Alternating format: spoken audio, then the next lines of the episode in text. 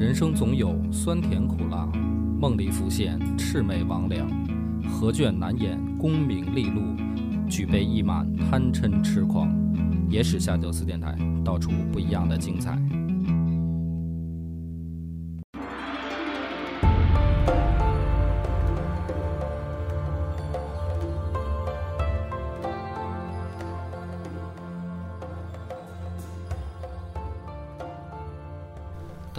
欢迎收听《野史下酒》，我是主播恶八波。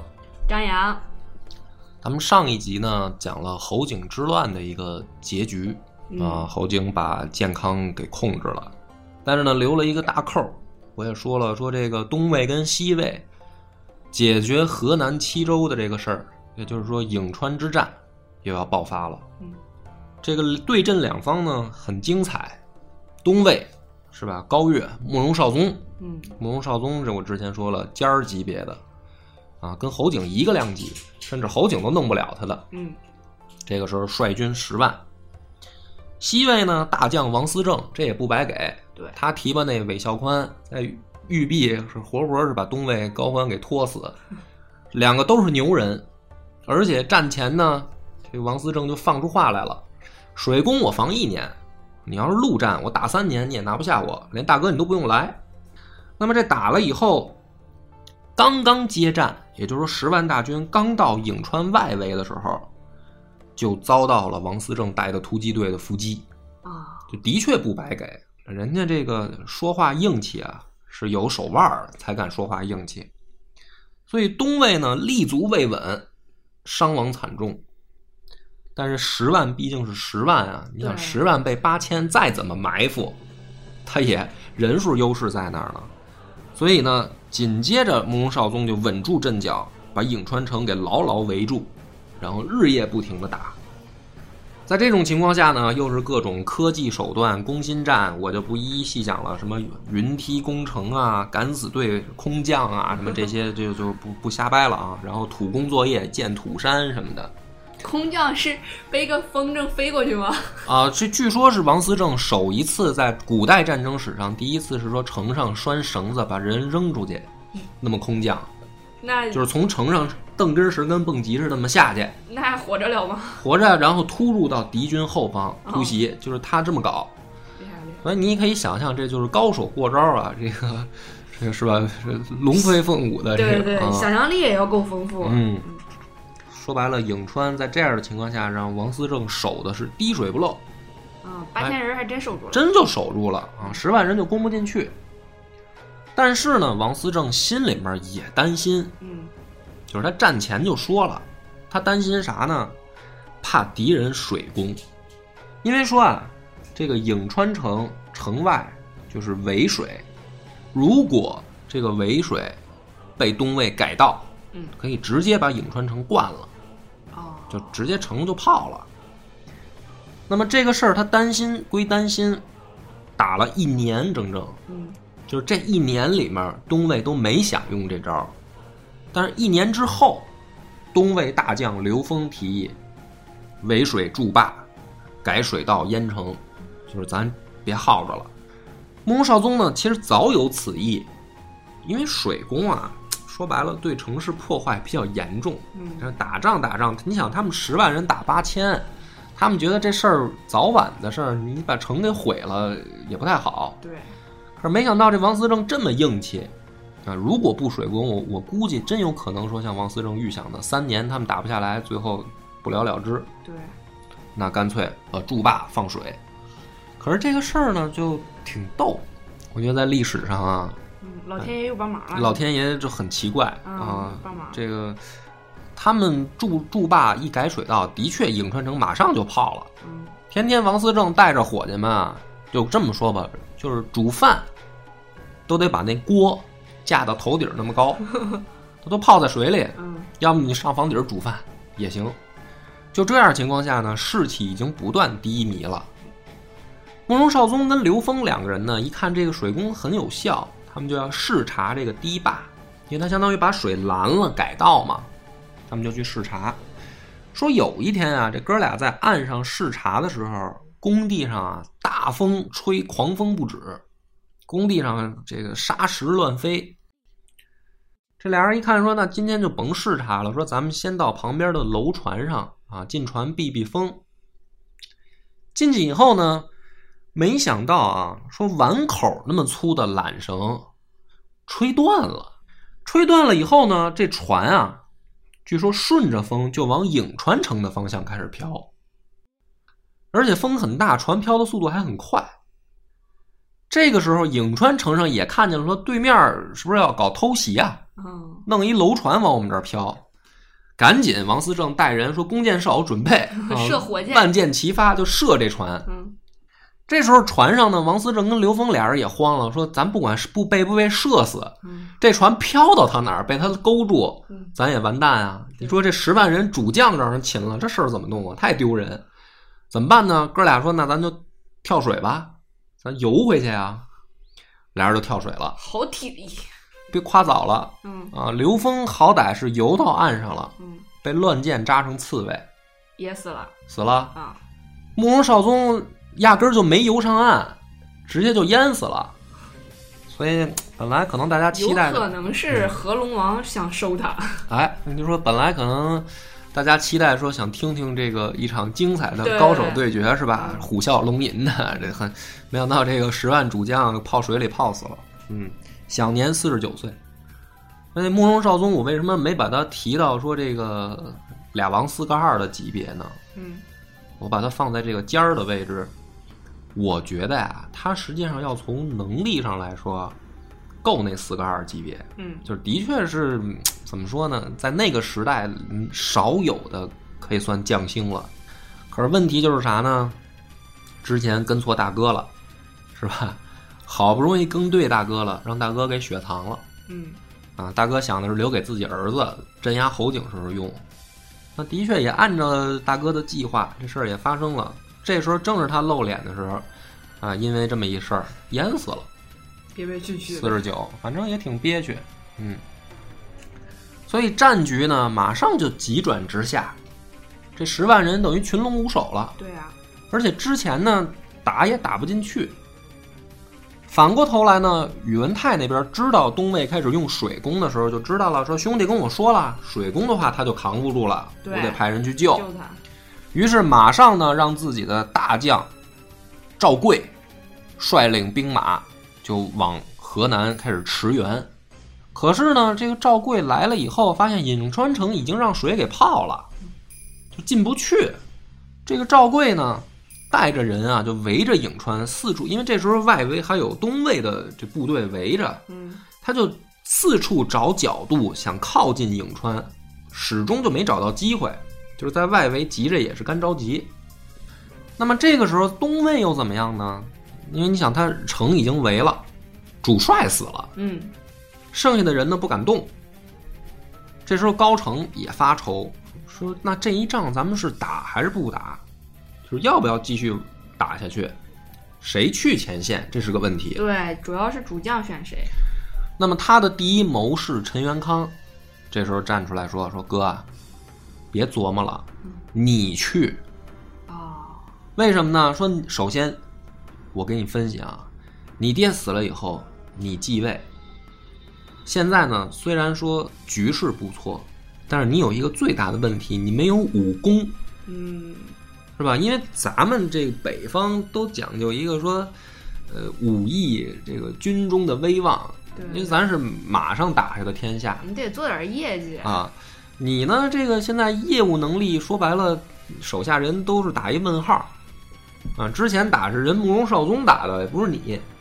但是这一仗可以说是必赢的，因为你十万人围了一个八千的城，虽然人家援军到了，但是也进不来，而且他们城还被水泡着。你呀、再带十万人，咱们国力有，那个家里不是没这条件，你亲自再带十万人去，肯定能拿下。而且这一仗拿下，收复河南七州，你的武功就有了。对对对，之前个是是十二比一，现现在嗯是对啊，二十万，二十二二十万对八24千，城内八千。但是虽然外围也有几万援军啊，但是他进不去。对对对，所以呢，高成一听陈元康说的对，是这么个理儿，于是真的就带了十万人增援颍川。到了以后呢，看清了局势以后，他也不强攻，给我加大放水量。啊，你反正里面已经泡了嘛，因为那个时候的这个城墙说白了就是土城嘛，对，它不是说像咱现在这个有什么什么钢筋水泥结构，那土城泡的时间长，城墙就塌了。嗯所以呢，他到那儿加大放水，拦的水就越来越高，导致什么呢？大坝三次决口，就是你拦的越高，水流量越大呀，这大坝就决口了。但是高澄也知道成败就在此一举，所以他呢下令，这不是决口了吗？嗯下令自己的士兵连人带土袋子一块儿给我跳到水里面决，就是给我拦住水，就是我也不管你们死活，反正这水必须给我拦住，我就要把颍川城泡到底。反正就是士兵没死在战场上，都死了死，死水里了，但是拦住了，真拦住了，真拦住了。所以果不其然，颍川城城墙就塌了，被水泡的。在这样的情况下，相当于经过了一年零两个月，就是一年前一年是陆战，后面两个月完全就是拿水泡。最后这八千守军在王思政的带领没地儿待了，城墙都塌了，就上到周围的土山上。之前东魏挖的土山、垒的土山，就是他们跑到土山上。王思政带着人上了山以后呢，也仰天长叹啊，因为以他这个名将，他也知道说现在无险可守了，外围援军进不来，拔剑准备自刎啊！我就是我以身殉国就完了。周围的人呢，马上跪下拦他，就是说将军你别死啊，是吧？这一仗不就失败，不是你的错误不，丢人。对啊，不丢咱八千人，嗯，最后守了一年零两个月，对，然后让水给灌的，现在咱没地儿待，输了，这事儿说出去不丢人。对，最后呢，这个王思政就在手下们的开导劝解下投降了，投降了。投降了。高澄呢很欣赏王思政，就这将领啊，对，他不恨，是吧？这是这是人才，这是良将啊。于是呢，后代王思政，所以在史书上啊，对王思政评价甚高。怎么评价他的呢？说他以一城之众抗倾国之师，率疲弊之之兵，当劲勇之卒，啊，犹能击摧大敌，屡建奇功，终结冠于北朝本朝，一生动于临听。虽运穷世节，身陷啊呈现深囚，但是壮志高峰，亦足奋于百世矣。对，呃，史书上呢，反正对于这样的人能有这样的评价，当然不是他一个啊，有很多人可能也有这个评价，但是能给这么正面的也不多啊。主要是真有本事。对，但是历史有时候往往以成败论英雄。对，那那你像三国的时候说这个于禁，那就人家还五子良将之一呢，最后因为被关羽击败，最后弄得跟这个窝囊废似的，丧家之犬。从东吴跑回这个都是大曹魏的时候，也不得烟儿抽。那你说于禁算不算名将呢？我觉得也算啊，但是史书评价就没那么好了。这个王思政呢，能得到这样的结果，算是他的幸运。相比慕容绍宗也幸运多了。慕容绍宗也也不是因为说这个是吧能力问题，那没想到谁知道老天爷突然刮阵邪风啊，就给淹死了。龙王就是想收他。嗯，但是这个结果咱们就得说了，颍川一失守，西魏控制的河南诸城啊，就开始相继的失去联络了，就联系不上了嘛。所以呢，宇文泰在之前的几年，他的政策就是养精蓄锐，因为他知道在关中之前立足未稳，又接连的跟高欢发生几场大仗，急需要内部赶紧调整。那么这个时候在河南硬扛的话，并不是最佳时机。所以当河南七州开始渐渐失去联系以后，宇文泰马上下令，把河南的所有兵力收回关中，全都撤回来。就是地盘让给你了，我现在不跟你争。那么在这个情况下呢，就不得不说高澄，他在东魏的威望就到达顶点了，因为你从全局来看，是吧？他爹死他爹高欢啊，死了仅仅不到两年吧，差不多两年时间，因为他这个颍川之战打了一年零两个月，两年时间，侯景被赶跑了，南方的这个等于地盘扩展到长江以北，西边河南把西魏击败，收复了所有失地，可以说不论文治还是武功，都已经隐隐有超过他爹高欢的趋势了。而且最后这一仗是人家自己亲率十万大兵拿下的，对，那朝中内外就没话说了嘛。你不管他是不是好色，是吧？抢人家媳妇儿这事抢人媳妇儿，他他这事儿多着呢。咱们这一这这一集可以好好给他揭揭底儿 啊。那么这样的情况下呢，他下一步说白了很简单，你就想想三国时曹操嘛，嗯就该逼着孝敬帝禅位了，那就是我我该当皇帝了。于是呢，在这个时候开始啊，他就和自己的三个亲信开始密谋这件事儿。密谋的地点呢，在他一个小别墅，啊，叫东柏堂，他一别院，相当于他个人的私人会所。啊这三个人都是谁呢？分别介绍一下啊。陈元康，这是他铁杆谋士啊，跟他关系非常好。说高欢活着的时候就评价他说，这个陈元康啊，将来是跟我儿子能够一块儿走到底的人啊。他爹就这么说。嗯这个陈元康呢，不但足智多谋，而且忠心耿耿，所以禅位这件事儿，第一个是陈元康得参与。第二个人呢叫崔继书，这个崔继书呢，能力我不说啊，因为没什么能力，我觉得，嗯，但是有两件事儿可以表明他跟高成的关系。第一件事儿是记得他之前喝醉了，然后打那个孝敬帝三个大耳光的那事儿吧？？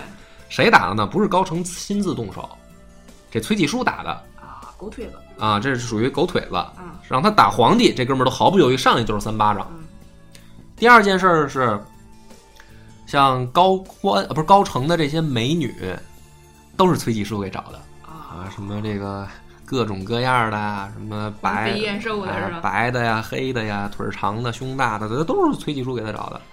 就两件事儿，你就明白他俩关系了吧？这是亲信。嗯，第三个呢，叫杨殷。杨殷是谁呢？弘农杨氏的后代。可是呢，这个杨氏被当时啊尔朱氏给灭门了。这小伙子呢是硕果仅存的唯一幸存者。那么他呢自己才学也厉害，据说是博闻强记。家里边被灭门，他又是大族，嗯于是高欢就把自己的女儿嫁给这个杨殷了。哦，就是因为他们也不是名门望族，他们也希望拉拢一些名门望族嘛。那正好这这小伙子家世不错，结果被人灭了门了，嗯，这自己的妹夫啊，哎，所以这就相当于自己妹夫。嗯哥四个天天就在他这个私人会所东百堂里面呢，就密谋这件事儿。为什么在这儿呢？这东百堂我为什么管它叫会所呢？首先呢，高欢抢来的各种美女都在这儿。呃之前这个弄女孩儿就在这儿弄，嗯最后呢，这个地儿也有一女主人，叫袁玉仪。袁玉仪是琅琊公主，哦，但是呢，你别以为他是真的说这个根正苗红的这个王室贵族。这个女主人啊，袁玉仪实际上是袁雍的长子袁泰小妾生的闺女。这个大家听了挺绕啊，干嘛从这儿介绍呢？庶出。呃、还不光是庶出，嗯袁雍呢，本身在这个北魏皇族里面啊，就是属于最大的不靠谱的人，说他是首富。那我也之前讲过，这北魏的首富都是怎么来的？嗯，不是贪污就是受贿，就这么来的。元雍是最有钱的那个王爷，所以他儿子元泰呢，有两个特点。第一个叫有钱，这个不奇怪啊，老爹能能搂。第二个就是风流，啊所以说元泰啊有一个外号叫三不知，哪三不知呢？第一个他不知道自己有多少钱，因为太多了嗯，啊，我很羡慕他。嗯，然后第二个不知道自己有多少女朋友。第二个对不知道自己有多少老婆嗯，因为也太多了。嗯第三个就是不知道自己有多少孩子啊啊，他只管生，嗯他不管养，或者说不管教。所以他有一外号叫三不知。这爷儿俩呢，在河阴事变里面双双嗝屁，啊，就被宰了。所以这袁玉仪呢，打小呢就等于流落民间，嗯就因为嗯出事儿了嘛。她本来又是小小妾生的这个，不知道不知道是多少个多少个孩子之一了，嗯所以这一个是为了躲祸，第二个是这上面一出事儿，他也没人再照顾他们了，他就流落民间了。结果呢，在流落民间的时候，最后不是结束了吗？河阴之变这个过去了，尔朱氏不是也完蛋了吗？他就又回去找他哥哥，就是袁斌，这会儿袭了高阳王的爵位了，找他哥。他哥压根儿就不认识他，这我爹有那么多孩子，我哪知道你是不是我爹生的呀？是吧？也没法调查，我爹自己都不知道，就不认他。嗯结果这孩子呢，还得接着流落街头，说也不知道怎么机缘巧合啊，有一天就碰上高成了。啊这个高成呢，阅女无数，啊，以他的丰富经验，一眼就相中这个袁玉仪了。那可以说，这估计姑娘长得好看，嗯，可是这里面就有点奇怪。对呀、他要是长得好看，他哥为什么不认他呀？不，嗯，你说什么呢？怎么思想这么 他认了之后是可以说再嫁给别人，然后所以这个里面我要讲这一集的关键的疑点，这就是其中一个，嗯就是这个袁玉仪，她怎么就勾搭上了高成对，啊？因为你从两个说啊，第一个从身份上差距有点大，你别说他是不是说这个元雍的这个等于像相当于孙女了啊嗯，啊，这本身就打一问号，因为他哥都不知道。对啊，那第二个是那么好色，见过那么多女的，怎么大街上碰上这么一个就给养到会所里来了？而且他这琅琊公主实际上是高成去向萧定济请的，嗯还不是他哥，这就是一问号。就是这女的身世很神秘，到底是不是元雍的孙女儿不知道，反正他们那么说是。嗯我为什么在这儿隆重讲了这么个疑点呢？因为这个事儿后面就开始变得，呃，神鬼莫测了，是一个历史疑案了。啊更曲折离奇了。哎，你听着呀，他们哥四个不是在会所里面天天商量怎么这个废立，呃，不是，就是说白了就是称帝嘛，对啊，给萧敬帝轰走。那这个事儿呢，相对来说就得机密一点儿，就是你就不能让消息走漏了，因为它毕竟不是啥光彩的事儿，所以但是又是一大事儿嗯。所以每次他们哥四个开会的时候呢，一般周围啊就没人，嗯就是只有门口站俩侍卫，而且这俩侍卫还都是亲信，信得过的，免得被人趴墙根儿偷听了。因为万一说这个朝中的一些元氏老臣知道这事儿，要给他们整一出，不是麻烦吗？嗯但是那一天呢，出事儿的这天晚上就有意思了。这个突然啊，他们哥四个一边商量，不是得也得吃喝吗？对，厨子就进来了。厨子进来了，送吃的。这个厨子叫蓝鲸。结果这厨子进来以后呢，就是送完吃的就出去了。高成呢，就突然对这个陈元康说啊：“说我老觉得这个厨子有想法，因为说这个北齐书说说这个蓝鲸是梁朝名将蓝钦的儿子。”啊然后呢，最后归降到北魏以后，或者说东魏以后啊，然后被高成留下来当厨子。所以这个高成这时候跟这个陈元康说：“说我老觉得这小子啊对我不忠心。嗯，”陈元康说：“改天弄死他不就完了吗？你这事儿还有什么可琢磨的呀对呀、？”这也是个问号啊，咱们先听往下。然后呢，说这个蓝鲸在门口就听见陈元康这句话了。哦，然后心里呢就打鼓，于是呢，他回厨房啊就取刀去了，然后呢又搁在这个餐盘上，搁在一些菜的下面藏着，又进来。这次进来呢，高成跟程元康他们就很奇怪，高成就问说：“谁让你进来了？刚才不是刚送完，你怎么又进来了？”然后说这蓝鲸就抄起菜刀就开始砍他们。那这个时候就有意思，这不是屋里四个人吗？门口俩侍卫，这时候还没还没来得及赶进来。说屋里这四个人，高成呢一害怕下床的时候还把脚给崴了，就钻到床底下去躲着。哎呦，这个杨殷有逃跑经验，直接啊鞋也不穿就溜了，就是把夺门而逃。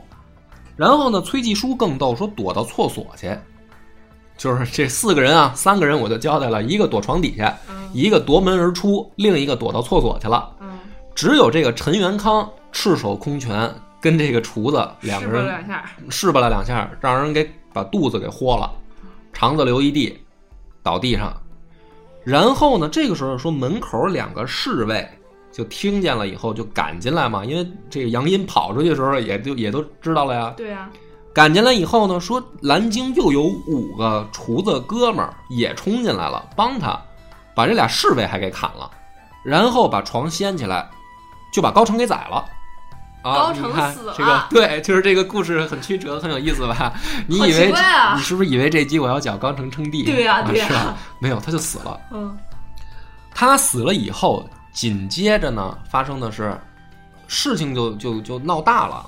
厨房那边先去通报了高城的侍卫，因为他都他们要秘密谈事儿，侍卫被赶赶得远一点嘛。嗯但厨房一出事儿呢，外面的侍卫就进来了，就先把这五个人啊，包括蓝蓝鲸啊，六个人给控制住了，就给摁地上了。嗯但是一看大哥死了，就高成死了嘛，所以马上怎么办呢？就去通知高成的弟弟高阳。高阳当时呢，赶紧带着兵就来到了东柏堂。来了以后，二话不说，把六个人就就地正法了，嗯对外宣称说：“我哥啊受了点轻伤，并无大碍。”嗯把这事儿就摁住了。那我们讲到这儿的时候，这一集案子移就移在这儿，啊，因为历史上呢，你可以发现这个转折来的太突然，对，是吧？就是一下，你本来以为这应该是下一个像曹丕一样的，说这个把皇帝赶走，自己登基，嗯这是这么一剧本应该，嗯结果就莫名其妙让人一厨子给宰了，对，好奇怪啊，哎，所以咱们这一集讲的不是，其实不是讲颍川之战，哎那个没什么可讲的，咱讲就讲这案子。嗯历史上呢，有很多人分析说这一场刺杀呀，到底是偶然事件、突发的，还是说密预谋策划的？嗯大部分的不管专家学者也好，还是说这个历史爱好者，都认为啊，不是突发事件，预谋，我也觉得。有预谋。因为最直接的一个证据是什么呢？就是说，如果是突发事件，为什么这个厨子蓝鲸还有五个同伙主要是他那五个同伙比居然比门口那俩侍卫来的快，来的还快？就或者说门比门口侍两个侍卫来的慢，但是比外面的人来的来得快，对，所以这个就没办法解释说它是突发事件，这就说不通。嗯，你要这会儿还可以摇个电话之类的是吧？就是啊，那会儿怎么能通知得到呢？那么如果说他是有预谋的，哎，这个事儿在历史上就有分歧了。嗯，什么分歧呢？谁谋的？谁是主谋？有几种说法，我给大家呢都念叨念叨，大家可以自己感觉哪个更靠谱啊。第一种说法呢，也是信的人最少的一种说法，说是西魏派来的间谍干的，就是不是河南刚打了败仗吗？对，然后说咱们搞一场暗杀活动，所以呢，幕后主使是宇文泰，哎，联络了这个东魏的人，最后弄这么一厨子。对，那蓝鲸不正好也是叛变过来的？那是他是南南朝叛变过来的、啊，别弄混啊！所以说这种说法啊，信的人最少，觉得最不太可能。比这个之外啊，第二种信的人稍微多一点的，但是相对来说也不太站得住脚，说是东魏的一些鲜卑的贵族密谋的，就是说你老高家现在做的已经有点过火了啊，这毕竟是袁氏的天下，你这个老高家现在明显就要图谋不轨，所以弄这么一个厨子把他哥给宰了。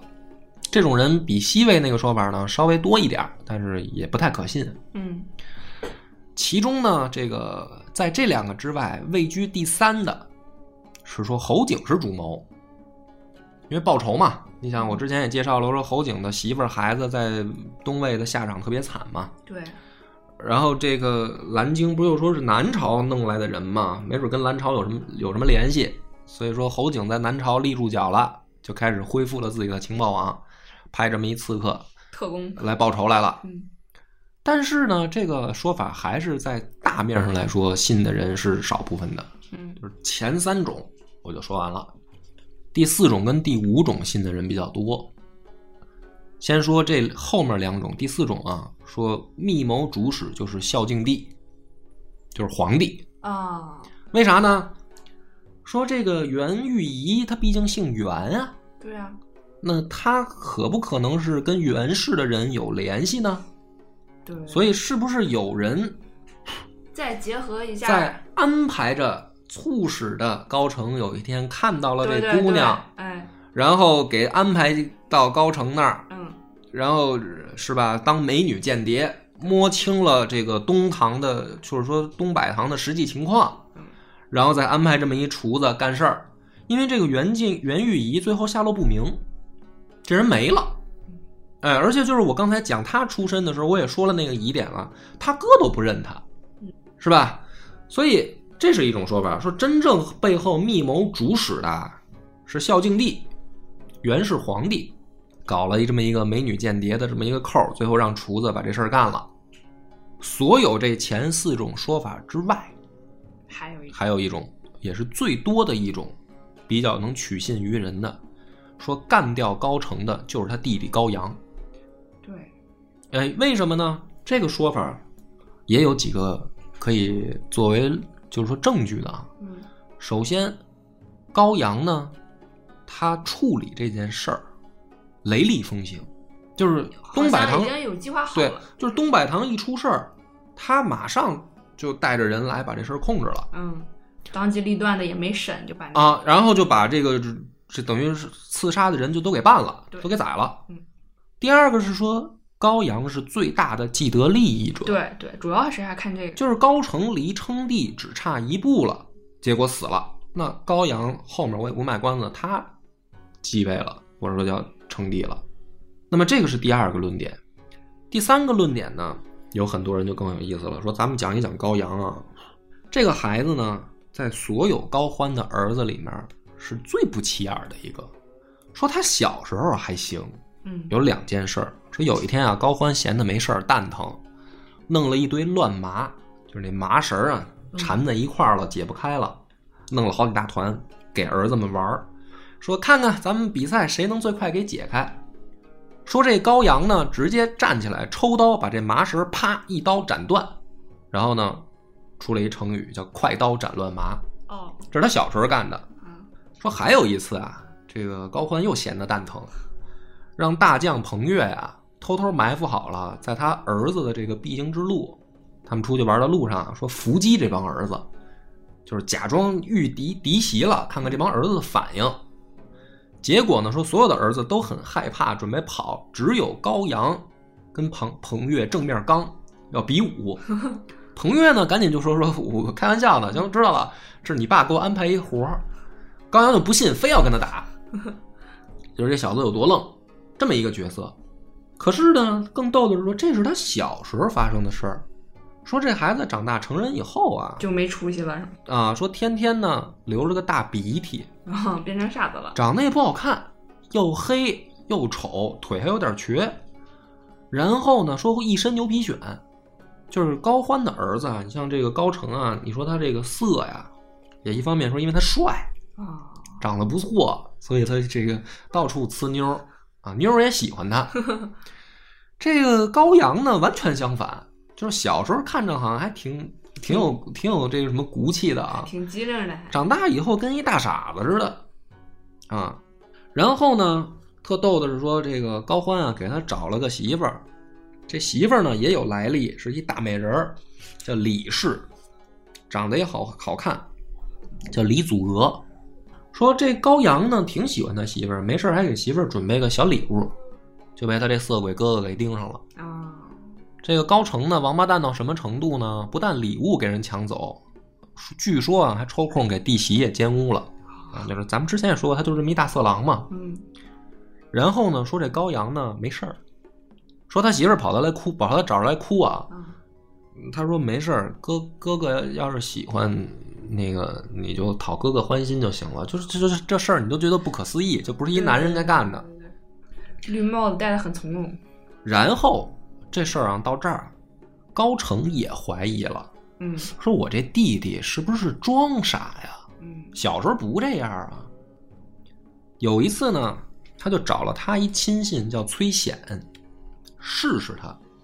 这崔显怎么试呢？有一次啊，大家排队上朝的时候，崔显突然啊，拿手里边那个上朝那护板儿就照着高阳的后脑勺，叭就是一下，打他一下，就看看他突然的反应。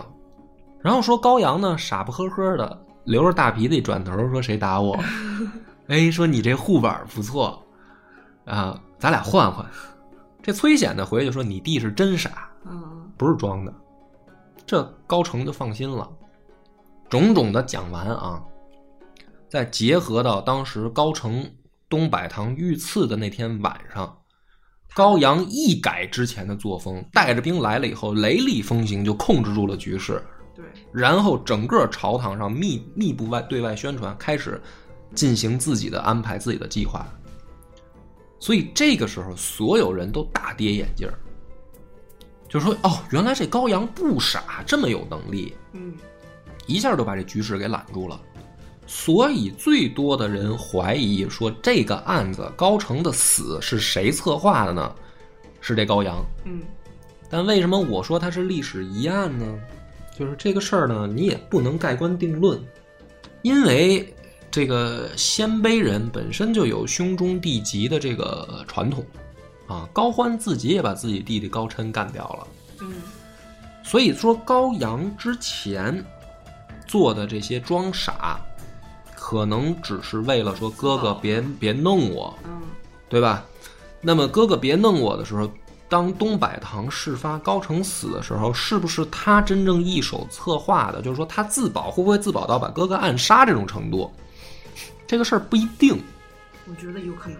但是只不过是相比前四种来说，这个是可能性最高的一种。对，那么，但是有意思的也就在于，嗯，这种说法，它实际上没有实际的证据支撑，而且呢，南朝的历史上面没有蓝鲸这个人，因为北齐书说他是蓝钦的儿子流亡到北朝，这是记载在北齐书上，可是南朝的历史压根儿就没这么一回事儿。啊，所以呢，最最最最，你要我说啊，最最最最根本的证据就是说，如果有人策划这一切，并且能改当时晚上的具体事件，因为我觉得啊，我们现在从史书上看到的说，当天晚上是不是发生这些事儿都不一定。就是你怎么真的能确定是一个厨子拿着菜刀进去把高成剁了呢？不一定，因为我们也是看到后面的记载。那么连这样的记载上面都漏洞百出的时候，当天晚上也许根本发生的就不是这些事儿，也没准儿就是，是吧？部队突然冲进去把高成就给宰了，也没准甚至就是高阳自己带队冲进去，把把他哥宰了。这都有可能。对，啊，因为历史到底发生了什么，我们不知道。但是如果说连史书都能篡改的话，我觉得反而只有高阳能做到，对，因为前四种可能做不到这一点，是吧？咱们捋啊，你比如说宇文泰，有点扯，你不能 你不能改人家国家的这个说官方记载，宇文泰做不到，侯景帝也做不到，对，是吧？孝敬帝也做不到。嗯，北魏的勋贵们可能有一些流到北齐的时候，也许能做到，但是还是很怪异。他们不是既得利益者呀。对，所以我觉得从这些来说，总结起来，高阳的可能性，目前来看啊，除非有一天又有新的史料发掘，有新的这个考古的证据能够直接佐证这件事儿，但目前来看，最大的可能性应该就是高阳。那么历史就很有意思了，到这儿等于又出现重大转折了啊！那么高阳又发生了什么？且听下回分解。我们的微信公众号叫“柳南故事”，柳树的柳，南方的南。柳南故事每天都会有一档音频节目更新，这档节目在其他任何音频平台是听不到的，微信专属。如果还没听够的朋友，欢迎您来订阅关注。